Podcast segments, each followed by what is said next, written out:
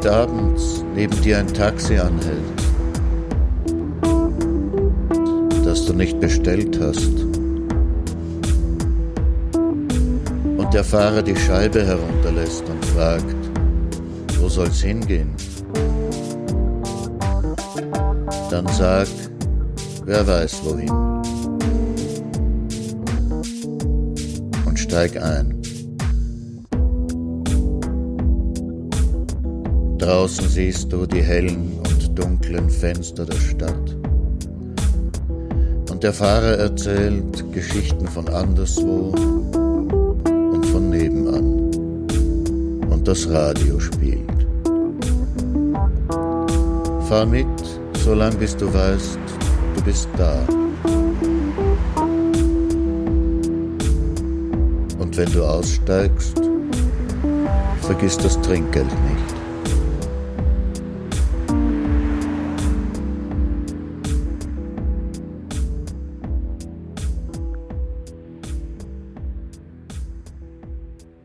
Dobry wieczór i exemplar, bonsoir, a guten Abend, guten Abend bei Nachttaxi. Sie hören Nachttaxi auf Radio Orange, Radio Wanderbühne, Freies Radio Salzkammergut und natürlich im Nachttaxi-Podcast auf iTunes. Wo soll's hingehen? Kleine Rundfahrt? Gerne. Kennen Sie den jüdischen Friedhof in der Seegasse? Da kann ich Ihnen einen interessanten Stein zeigen, einen Grabstein für einen Fisch. Es schaut aus, als ob der Fisch das Maul aufreißt und zum Himmel schreit. Man erzählt sich, oder sagen wir lieber, man hat sich einmal erzählt, dass ein Jude namens Simeon einen großen, fetten Fisch gefangen hat. In dem Moment aber, wo der Fisch auf dem Küchentisch liegt und das Beil auf seinen Kopf heruntersaust, schreit der Fisch auf, Schma Israel, so fängt das wichtigste jüdische Gebet an. Höre Israel, der Herr unser Gott ist eins. Vor allem in der Stunde seines Todes soll ein frommer Jude dieses Gebet sprechen. Jetzt ist der Simeon also zum Rabbi gegangen und hat ihn um Rat gefragt. Und der hat geurteilt, dass in dem Fisch wohl ein Dibuk gehaust hat, ein unerlöster Geist, und dass man den Fisch begraben soll. Es war wahrscheinlich ein Wasserspeier, denn bevor man betet, soll man sich als Jude die Hände waschen. Zu diesem Fisch habe ich ein Gedicht gefunden von Mendel Neigreschel. Der hat zu einer kleinen Gruppe von Literaten gehört, die in den zwanziger Jahren in Wien auf Jiddisch geschrieben haben. Ich hab's auch übersetzt. Aber vorher vielleicht noch Musik? Nein, keine Klezmermusik. Heutzutage unterlegt man jüdische Themen immer mit Klezmermusik. Aber in Wien hat man zu dieser Zeit nur wenig Klezmer gehört. Das ist aus dem Osten gekommen, aus Galizien, und darauf waren die Wiener Juden gar nicht so neugierig. Höchstens, wenn der Jascha Heifetz sowas gespielt hat. Das Stück hier heißt also Hebräischer Tanz und ist von Josef Achron. Heute habe ich eine Kassette mit Jascha Heifetz in der Stereoanlage. Also werden wir nur Heifetz spielen, wenn es Ihnen recht ist. Heifetz ist 1901 in Wilna geboren und hat schon mit 16 Jahren den Ruf als bester Geiger der Welt gehabt.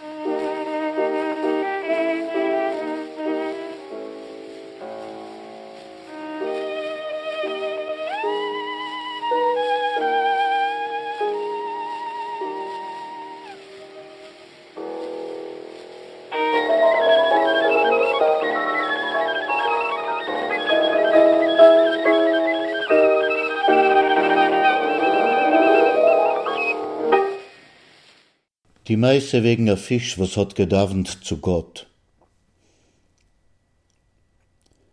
S hat heint in em frostiger Morgen auf'n Krämers zerblutigten Tisch verschreck und verzehr sich geworfen a din zersilberter Fisch. Gewaltig hat auf ihm gedunnert die Hock, wie a stohlene Ruth, und er hat vor Schreck und Verachtung gefleckt mit sein reutkalten Blut. Und Modene, Modene, wie ruhig, wie süß, wie mild und wie sanft hat sein kindisch Eug sich verchidischt in stollenes Regen von Krampf. Nur wenn's hat der Klapp auf'n Kopf ihm zerhackt und zerblutigt sich, hat der silberne Fisch sich zerrevet in sein schrecklicher Stummkeit zu Gott. Und später, vor Nacht, is gesessen Baschabet geheiligte Lecht mein Mame, und freilach gegessen mit mir a gepfefferte Hecht.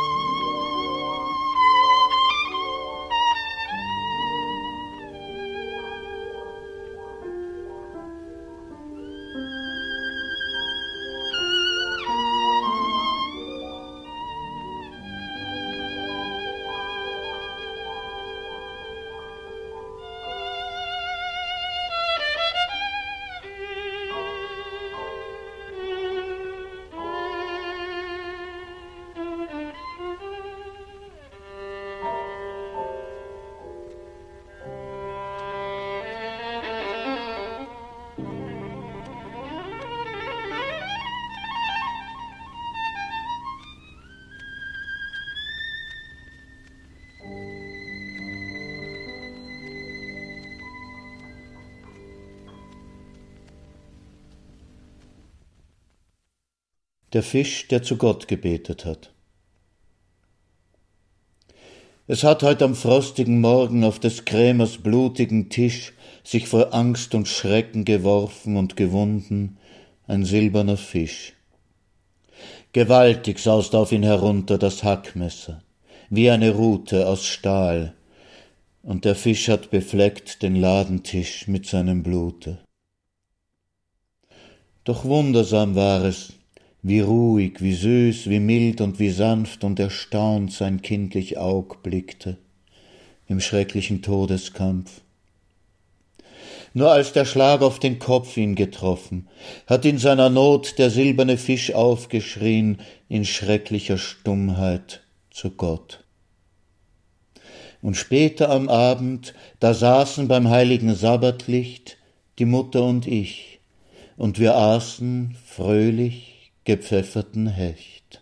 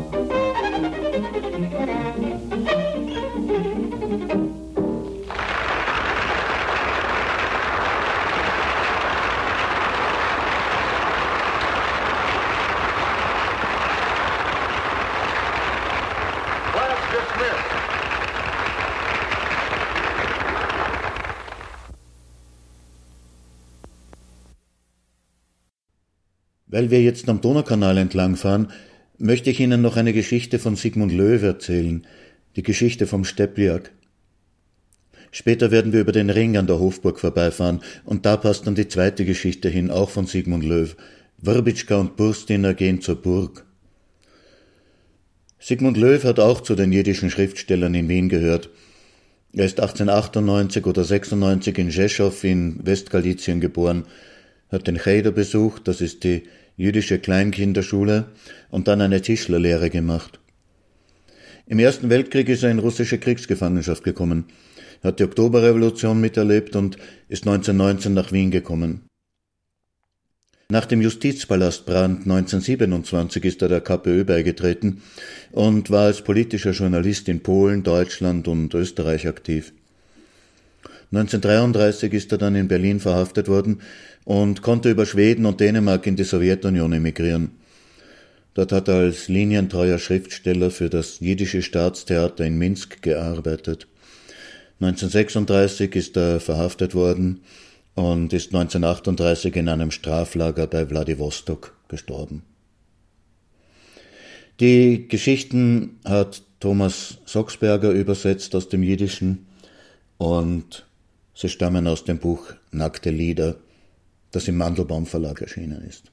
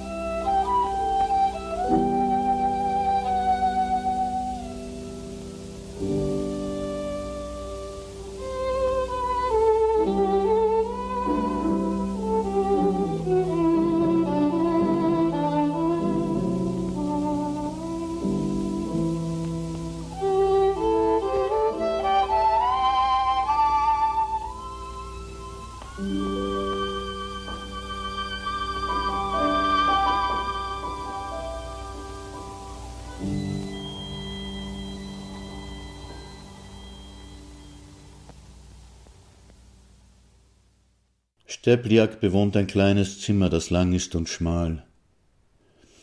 Die hohen kahlen Wände sind grau, an den oberen Rändern voll mit dunklen Schatten und weit gespannten Spinnweben. Stepliak geht im Zimmer auf und ab. Er legt einen Fetzen von einem Platz auf einen anderen, er vernäht ein Loch, er setzt einen Flicken auf, und dabei überkommt ihn ein graues Gähnen, das ihm das salzige Wasser in die Augen treibt. Er lässt die Fetzenbündel also liegen, reibt sich die Augen und sieht sich in seinem Zimmer um. Dann geht er langsam zu einem Stück kahler Wand, richtet die Augen starr auf einen vergilbten Fleck, legt den Kopf in den Nacken, durchbohrt den Fleck mit seinen Blicken und denkt nach, denkt nach, bis ihn das laute Schlagen der Uhr aufschreckt und das dumpfe Gewirr seiner ewig gleichen Gedanken zerreißt.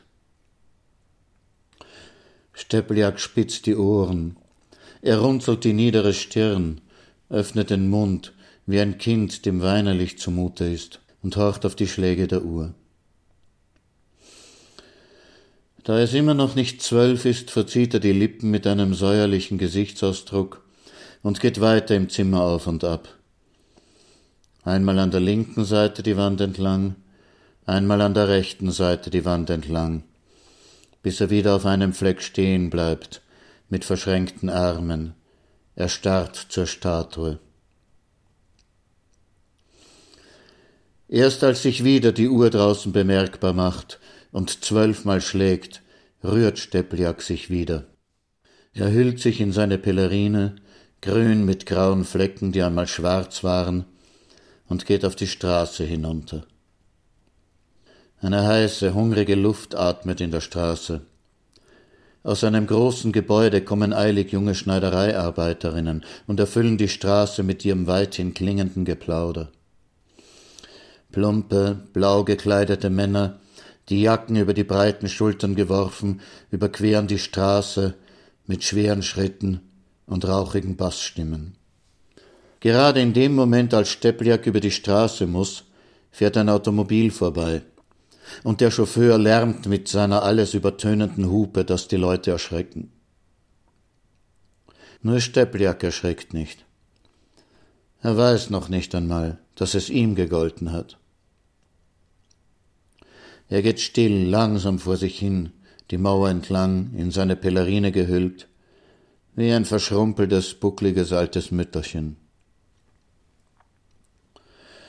Bei einer Kellertür bleibt er mechanisch stehen und liest, was dort weiß auf eine schwarze Tafel angeschrieben ist. Heute Mittag Knödel mit Kraut. Während Steppljak die Stufen hinabsteigt, versucht er sich zu erinnern, was er gestern gegessen hat. Knödel mit Kraut sind, glaube ich, besser. Der Keller ist schmal, lang und niedrig. In der Mitte stehen viereckige Holzpfosten. Um die Pfosten herum sind die Tische angeordnet. An der Decke hängen drei große elektrische Lampen, grau und verstaubt. Darunter Licht und Schatten. Steppljak drückt sich verstohlen zu seinem Tischchen, das leer in einer Ecke steht. In dieser Ecke senkt sich die Decke bis auf Kopfhöhe herab und deshalb will keiner dorthin. Steppljak legt die Pellerine ab, faltet sie sorgfältig, legt sie auf einen Stuhl und setzt sich darauf. Dann nimmt er aus der Brusttasche einen gelben Zettel und legt ihn auf den Tisch. Er wartet, bis die Kellnerin mit der weißen Schürze kommt.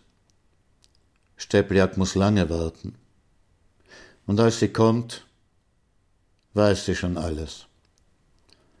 Sie kennt ihn schon. Er kommt zweimal pro Woche hierher, der Steppljak.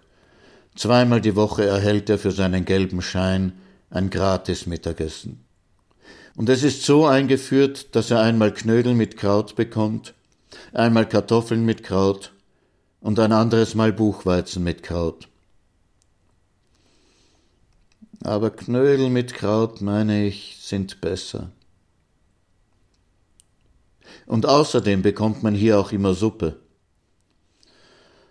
Aber in der Suppe ist gar nichts drinnen, wie etwa in den Knödeln. Sie ist dünn wie ein durchsichtiger Fluss. Unten schwimmt eine rote Karotte, oben etwas grüne Petersilie.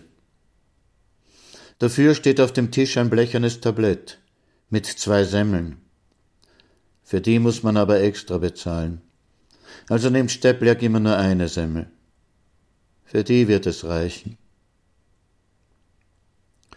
Und bis die Suppe kommt, nach einer viel zu langen Zeit, rollen seine kleinen Augen einmal über die Semmeln hin und her und einmal über die Personen, die um ihn herum im Keller sitzen.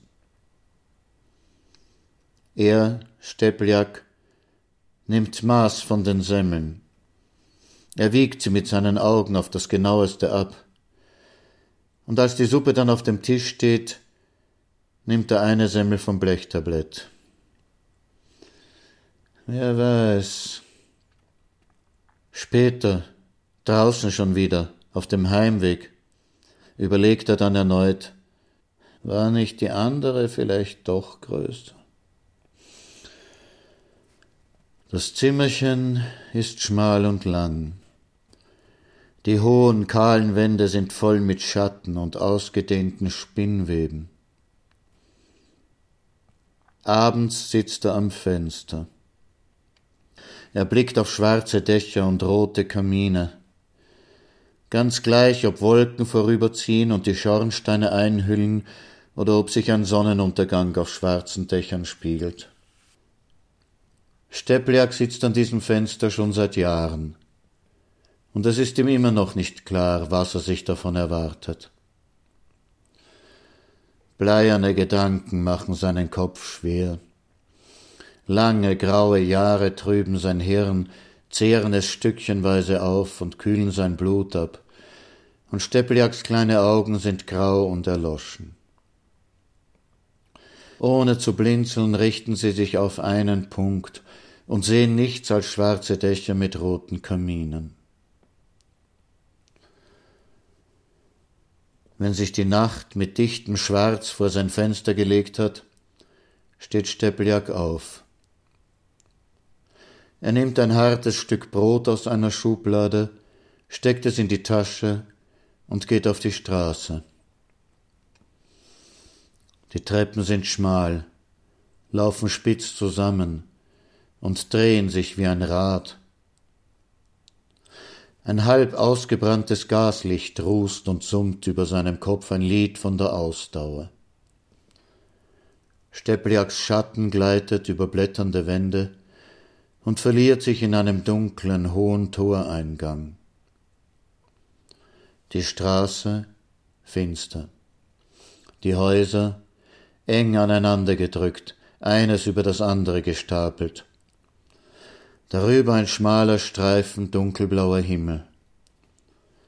An der Kreuzung brennt eine Gaslaterne. Die Flamme tanzt, blagt, pfeift und wirft herbstliche Melancholie auf einsame Passanten. Stebliak geht, fast unhörbar, mit kleinen Schritten. Sein Schatten geht hinter ihm her. Er geht durch schmale, kleine Gassen, der Breite nach, der Länge nach, bis er an den Donaukanal kommt. Er steigt dort auf schmalen Steinstufen zum Ufer hinab und geht den Kanal entlang. Er findet eine Frau, die ihren Kopf mit einem Fetzen zugedeckt hat. Ein Hündchen läuft vorbei, bleibt stehen, schnuppert und läuft weiter. Das Wasser ist still. Über eine Brücke fährt eine Straßenbahn. Ihr Lärm zittert durch die Luft und verliert sich in der Ferne. Flämmchen tanzen auf dem Wasser, aus Fenstern in hohen Stockwerken und erzählen von warmen, gemütlichen Wohnungen. Stepliaks abgeriebene Schuhsohlen berühren kaum die Steine. Er geht leicht, still, langsam wie das dunkle Wasser neben ihm. Wo die Häuser zurückweichen, bleibt er stehen. Er setzt sich ganz nahe an den Rand des Ufers. Er sucht sich einen Punkt im dunklen Wasser, und seine kleinen, trüben Augen dringen tiefer und tiefer an diesen Punkt. Und Stepliak sieht dort in der Tiefe seine Jahre schwimmen. Lange, graue, magere alte Fische mit kurzen Flossen und eingesunkenen Bäuchen. So schwimmen sie dort, die Fische, nicht voraus, sondern in die Tiefe, hinunter. Sie tauchen, springen einer über den anderen und sinken immer tiefer, kopfüber. Als ihm die Herbstkälte in die alten, vertrockneten Knochen dringt, steht er auf, der Stepliak. Er reibt sich die Hände, schüttelt sich wie ein nasser alter Hund, und gedrückt, gebeugt, geht er denselben Weg zurück, auf dem er gekommen ist.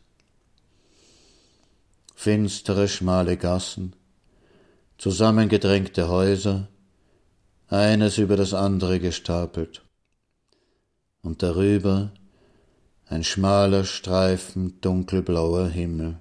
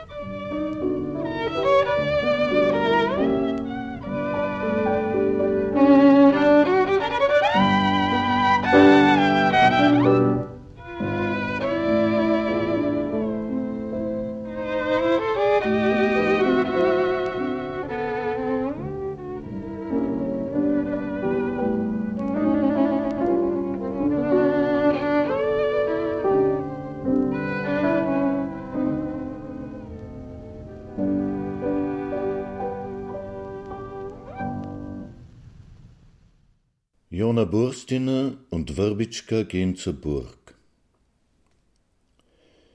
Hier kommt der Wirbitschka, ein alter Wiener Hausherr. Aus der Brusttasche lugt das zerbissene Mundstück einer Pfeife und die Rockaufschläge glänzen von altem Fett aller Art.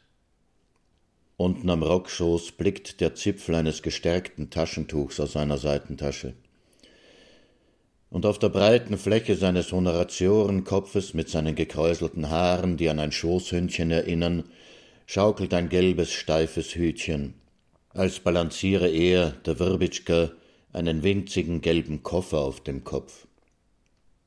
Unterwegs beugt er sich zu Jona und flüstert ihm ein Geheimnis ins Ohr. Na, heit gemeint Burg, nals, dann Herr Pristiner was? Und seine Augen funkeln, wie nach einem guten Stanislauer. Draußen ist es mild, nicht das geringste Lüftchen, und man geht gemächlich vorwärts. Die jüdischen Gassen schlummern, und es riecht noch nach dem Cholent vom Schabbes. Krumme Bartträger, unausgeschlafen, die Payets hinter die Ohren gelegt, gehen langsam, die Tfillinsäckchen unter den Arm geklemmt, zum Gebet. Tschechische Hauswarte, Gesichter groß, breit, rot wie reife Melonen, stehen hemdsärmelig auf den Schwellen, die Hände über die geschwellte Brust gelegt. Wurbitschka kennt hier alle. Auf dem Doppelkinngesicht liegt feiertägliche Fröhlichkeit, die Augen blitzen, blinzeln vergnügt. Er hat hier viele Freunde, der Wirbitschke. Und jedes Mal hebt er das runde, steife Hütchen und beschreibt einen weiten Bogen damit bis zu seinen Füßen hinunter. Habe der Herr Mürtschlawek? Stammst Diener, Herr Wandruschka? Na sowas, na grissena Gott, Herr Habermann. No, pane nejedlig, nasdar, nasdar. Und Jona geht nebenher und schweigt, hört zu und schweigt. Dieses Ansehen, was so ein Goi hat. Und wenn es niemanden zu begrüßen gibt, fängt er an, Geschichten zu erzählen, der Wirbitschka. Und er kann viel erzählen. Da wohnt der Herr Blonstein, deutet er mit einem gedrungenen Händchen. Haus Nummer 14, Tier Nummer 16. Na, wohnt nicht mit seiner Frau zusammen, der Herr Blonstein. Sie sieht alt aus und er jung. Fängt er sich was mit anderen an. No, wissen's, Herr Perstiner, drei Kinder schon verheiratet und der Teufel steckt immer noch in den alten Knochen. Und nach einem diebischen Augenblinzeln beendet er die Geschichte. Und ich sag's, es ist nicht schön für einen frommen Jud. Nun, da wohnt der Herr Kretschmer da, ein Schuster, der haut seine Frau, die Milada, jeden Tag. Na, wissen Sie, Pristina, wie man einen Hund haut, der grad mitten in der Gasse sein Geschäft machen will. Die Milada hat es von ihrem Vater her, dass sie sich jeden Tag ein paar Stamperl Schnaps genehmigt, und der Herr Kretschmatter ist halt nur ein Freund vom Bier. Er trinkt seine acht bis zehn Kriegeln ab Tag. Aber Schnaps will er keinen sehen. Na, und ich sag, dass er recht hat. Was sagen Sie, Herr Pristina, hat er recht oder hat er nicht? Die Absätze schlagen auf den Stein, klappern im Takt, und Wurbitschka redet weiter, wie aufgezogen. Der Käse Salomon, nur der, was früher der Stiefelkennig war, no? Und nachher war er das Kleidergeschäft zur Wiener Mitzel. Wissen Sie schon, Herr Pristina? Also dieser Käse Salomon, der ist ein feiner Mann. Der hat auf Ihnen Tempel a große Summe Geld gespendet. Aber das ist, wissen Sie, Herr Pristina, weil er viel steht und tut. No, und er hat einmal einen gekannt, der Wirbitschka, einen Herrn Gerberger. Der ist auch schon gottselig, der Herr Gerberger. Aber er war ein feiner Jud, ein kleiner, dicker, ein ruhiger. Er hat in der Schreigasse, Haus Nummer 26 gewohnt, Tür Nummer 58. No, und er hat mit Leder gehandelt, dieser Herr Gerberger. Sein, Wirbitschkas Fach. Also wenn er bei ihm ein Fell gekauft hat, hat er ihn, Sakra, immer beschummelt, der Herr Gerberger. Na wissen Sie, Herr Prstiner, das war nix ganz koscher, was? Er hat sich aber gar nichts draus gemacht, der Herr Wirbitschka, weil, wenn er nach Hause gekommen ist, hat er darum zwei Fälle gehabt. Eines war in Packpapier eingewickelt und eines hatte er unter der Jacke. Und wenn die Frau, die gottselige Adjelka, ihn gefragt hat, Du Wurbitschka, du hast doch nur Geld für ein Fell gehabt, wieso sind da zwei daraus geworden? Dann hat er ihr gesagt, du sei nur ruhig, Adjelka, davon verstehst du nix. Jona lächelte, nickte verständnisvoll mit seinem schmalen Kopf und sagte, Na ja, was kann man machen? Auf einem grünen Plätzchen blieben sie stehen, rasteten ein wenig. Von einem hohen Turm schlug es laut die Stunde. Wirbitschka erschrak. Jesus, na, es ist spät. Und er begann zur Eile zu drängen, der Wirbitschka. Gschwinder, Herr Pristina, gschwinder, kommen's nur, kommen's. Die Gassen zur Burg hin wanden sich wie Kanäle mit eng aneinandergerückten Häusern aus der Wiener Frühzeit und blickten mit kleinen vergitterten Fenstern herunter. Sonntagsruhe lag hier kalt und stickig mit einem feuchten Schimmelgeruch wie in einer ausgestorbenen Ruine. Die Geschäfte tief in nassen, bemoosten Stein waren mit schweren Eisenläden geschlossen, mit breiten, verrosteten Riegeln und großen altertümlichen Schlössern.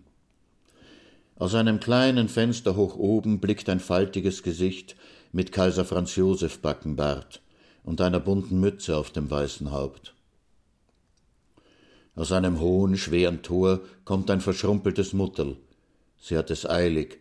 Sie trippelt mit kleinen, bestickten Pantoffeln und schleppt ein kleines Hündchen nach sich, mit einem wolligen Kopf, eine grüne Schleife um den kurzen Hals, das Hinterteil rasiert. Das Mutterl blickt sich ständig zu dem kleinen Ding um und ermuntert es. Na, Schnucki, na komm nur, Schnuckel. Sie bleiben beide bei einer Gaslaterne stehen, und Schnucki hebt dort ein Beinchen. Das alte Mutterl ist zufrieden und redet auf das Hündchen ein. Na, also Schnuckel, jetzt ist er leichter, was? Schnucki antwortet mit seinen tränenden Augen, indem er dankbar blinzelt. Und das Paar begibt sich langsam auf seinen genau festgelegten Morgenspaziergang. Da eine krumme Gasse, dort eine gewundene Gasse, und von ferne sieht man schon die Burg. Wrbitschka treibt zur Eile. Na geschwinder, Herr Pristina, kommen's nur, kommen's!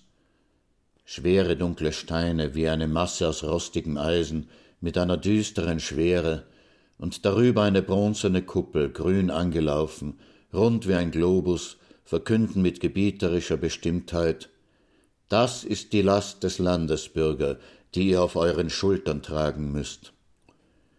Ein dreifaches Eisentor aus mächtigen Metallstäben von der Höhe eines mehrstöckigen Gebäudes ist drohend geöffnet wie das dunkle, riesige Maul einer unheimlichen Höhle im Gebirge.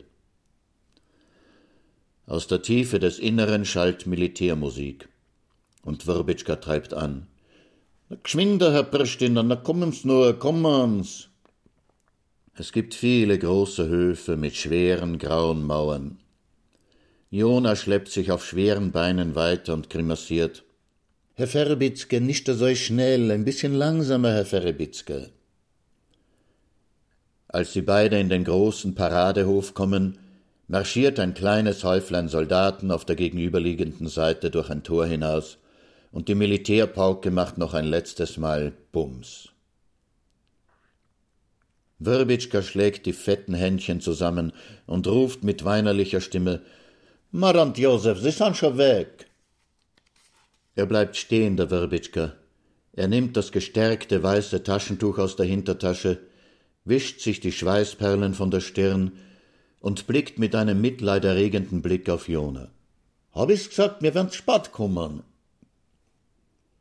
Jona steht schuldbewusst mit niedergeschlagenen Augen und weiß nicht, was er sagen soll. Wörebitschka macht eine Handbewegung. Na ja, da kann man nix machen. Sie spazieren noch ein wenig herum und setzen sich dann neben einem gekurften, kunstvoll bepflanzten Blumenbeet auf eine breite Steinbank.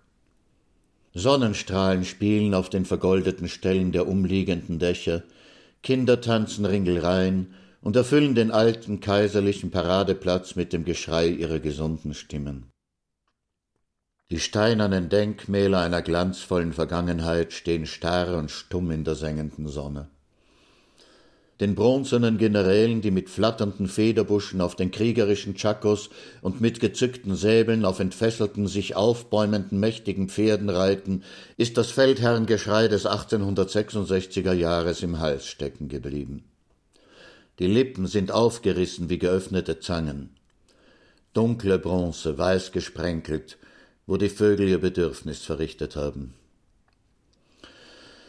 Ja, ja, krächzt der der Werbitschke, so schauen wir jetzt aus. Ach, was gewesen ist, ist alles vorbei. Was gewesen ist, ist alles vorbei. Und dann sind die wilden Horden gekommen, Ungebildete, ohne jeden Respekt vor großen Männern, von der Straße sind sie gekommen, aus ihren Kellerwohnungen, um zu herrschen, mit ziegellosen Sitten. Und was haben sie erreicht? Ja, sagen Sie nur, Herr Pristina, was haben Sie erreicht, die wilden Horden, ha? Es schüttelt ihn wie vor Kälte, und er nickt mit dem Kopf der Burbitschka wie eine alte Wachsfigur. Ja, ja, ja, ja. Den guten, unschuldigen Kaiser Karl hat man vertrieben, und der arme, gottselige Kaiser hat in der Fremde sterben müssen. Und wenn man einmal in vier Jahren in Wien ein wenig Parade macht, dann heißt es auch gar nichts. Man ist gekommen, sich spielen wie die Kinder und hat alles im Chaos zurückgelassen. Ja, ja, Herr Pristina, das, was einmal war, das ist nicht mehr. Und das, was da ist, das heißt auch gar nix. Dann seufzt er tief, der Wirbitschka. Ja, ja, ja.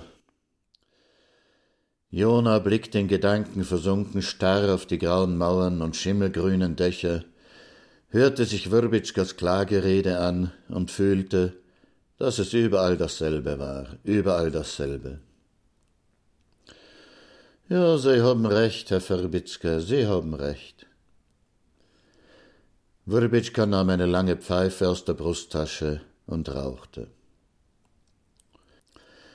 Jona stand auf, ging langsam zum bronzenen Denkmal des Erzherzogs Karl und versank in Betrachtung der vielen Figuren, die dort in eine Steintafel gemeißelt waren.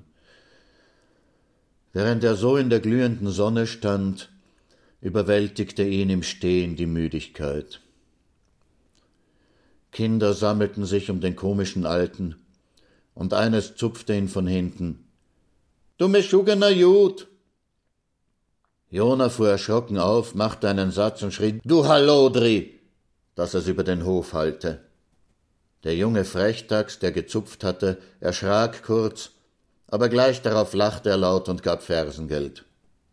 Wurbitschka kam von hinten auf ihn zu, schlug Jona auf die Schulter und sagte mit ersticktem Lachen: So, so, Herr Pristina, das haben's gut gemacht, solche Lausburmer.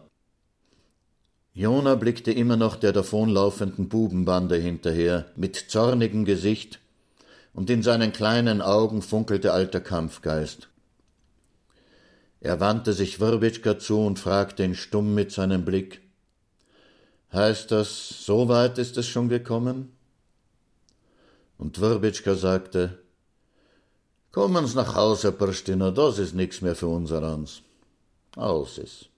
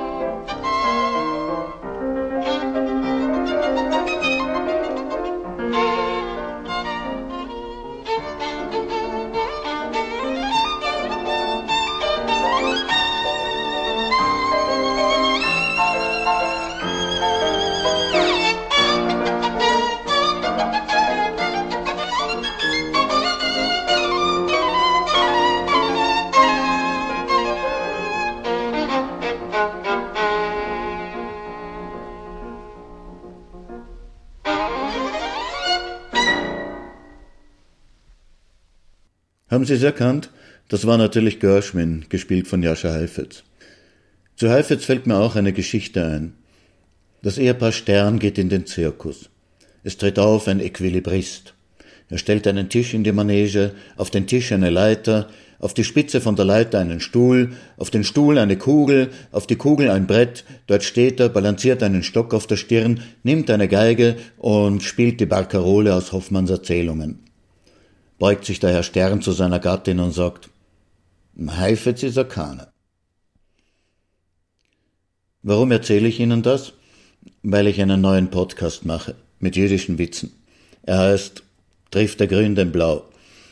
Suchen Sie einfach auf iTunes nach Trifft der Grün den Blau. Sie finden den Link aber auch auf der Sendungsseite von Radio Orange und auf der Podcast Homepage. Und jetzt spiele ich Ihnen, weil wir noch Zeit haben, etwas daraus vor sozusagen als Gast in meiner eigenen Sendung.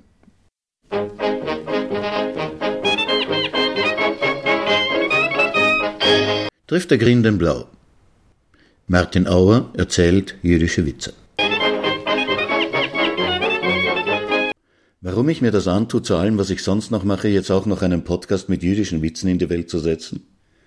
Fragen Sie mich nicht. Fragen Sie mich nicht, weil die Antwort wird Ihnen nicht gefallen. Ich mache das, weil mir keiner jüdische Witze erzählt. Es hat eine Zeit gegeben, wenn in Wien einer einen neuen Witz gemacht hat, hat er sofort die Runde durch die ganze Stadt gemacht. Und am nächsten Tag hat der Erfinder seinen eigenen Witz im Kaffeehaus gehört. Ständig hat man Witze über den Kohn gehört. Alle haben schon genug gehabt von Witzen über den Kohn. Wenn einer angefangen hat, also pass auf, dem Kohn sei Frau kriegt er Kind. Haben alle aufgeschrien, nicht schon wieder vom Kohn. Hat er darauf gesagt, na eh nicht vom Kohn. Aber das war vor meiner Zeit. Heute kommen aus Wien keine jiddischen Witze mehr. Und wenn einer einen Witz erzählt, dann ist der uralt. Apropos alte Witze. Der Herr Kohn fährt mit der Bahn. Also gut, nicht der Herr Kohn soll sein der Herr Stern. Der Herr Stern muss also geschäftlich mit der Bahn fahren, kommt herein in ein Coupé, da sitzen drei andere Juden, die haben eine ganz seltsame Art, sich zu unterhalten. Sie rufen sich Zahlen zu. 117, ruft einer. Alle brechen in Gelächter aus. 98, ruft der andere. Sie zerkugeln sich.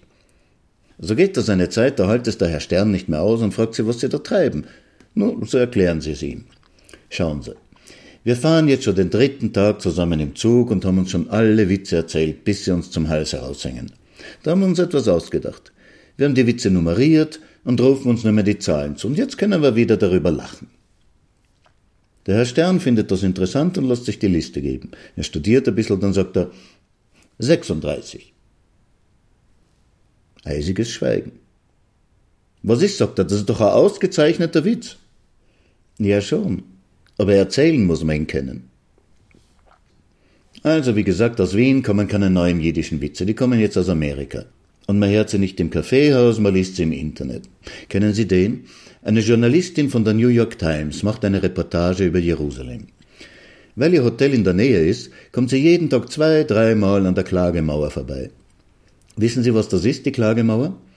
Da war einmal ein amerikanischer Tourist, der wollte die Klagemauer sehen, hat aber nicht recht gewusst, wie er das dem Taxifahrer erklären soll. Also hat er gesagt, bringen Sie mich dahin, wo die Juden weinen. Hat er ihn zum Finanzamt gebracht. Aber das ist nicht der Witz, den ich Ihnen erzählen wollte. Die Klagemauer soll ein Überrest vom letzten Tempel in Jerusalem sein, den die Römer im Jahr 70 zerstört haben. Das ist aber eigentlich nur eine Stützmauer für den Hügel, auf dem der Tempel gestanden ist. Dort geht man also hin, um zu beten. Manche Leute stecken auch Zettelchen mit ihren Anliegen in die Ritzen zwischen die Steine, das soll besonders wirksam sein. Diese Journalistin jedenfalls, damit ich auf meinen Witz zurückkomme, bemerkt, dass Tag für Tag immer derselbe kleine alte Mann dort an immer derselben Stelle steht, den Kopf an die Mauer gelehnt und betet. Eines Nachmittags kommt sie wieder vorbei, als er gerade sein Gebet beendet und weggeht. Also spricht sie ihn an und fragt, ob er denn wirklich jeden Tag daherkommt und worum er betet. Ja, ja, sagt er. Seit ich in Pension bin, komme ich jeden Tag zweimal hierher. Das erste Mal nach dem Frühstück. Da komme ich her und bitte Gott um Frieden für die Welt und um Gerechtigkeit für alle Menschen. Und nach dem Mittagessen, da komme ich noch einmal her und bitte Gott speziell um Frieden für Israel und Palästina und darum, dass die Menschen hier und dort sich endlich versöhnen. Und wie lange machen Sie das schon? Nun, wie gesagt, seit ich in Pension bin. Das sind jetzt, warten Sie mal, im Oktober sind es zwölf Jahre. Zwölf Jahre schon? Ja, und äh, wie fühlen Sie sich dabei? Wie geht's Ihnen damit? Wie ich mich fühle? Es ist, als ob man zu einer Wand redet.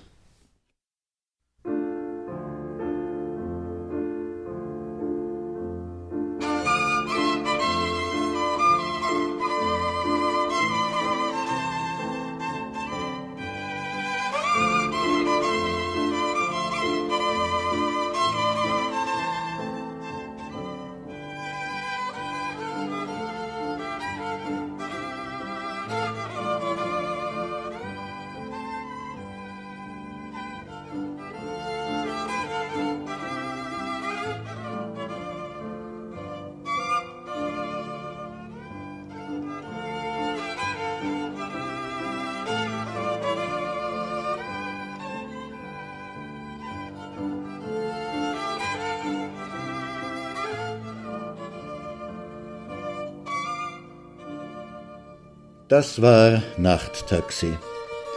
Mit Texten von Mendel Neigreschel, übersetzt von Martin Auer, und von Sigmund Löw, übersetzt von Thomas Soxberger, und Musik gespielt von Joscha Heifetz, Hebräischer Tanz von Josef Achron, Ruralia Hungarica von Ernö Dohnan, Hora Staccato von Grigora Stiniku, La Fille aux Cheveux de Lin von Claude Debussy, Alt Wien von Leopold Kodowski, Prelude No. 1 von George Gershwin und Ungarische Tänze von Johannes Brahms. Ihr Taxler war wie immer Martin Auer. Danke fürs Mitfahren. Und wenn Sie mir eine Freude machen wollen, dann stimmen Sie beim Vienna Content Award für den Guide Dort jüdisches Wien. Sie würden damit helfen, dass der Guide weiter ausgebaut und bekannt gemacht werden kann. Informationen finden Sie auf der Sendungsseite von Radio Orange und auf der Podcast-Homepage von Nachttaxi. Also dann, gute Nacht, dobranoc, i celer, bonne soirée.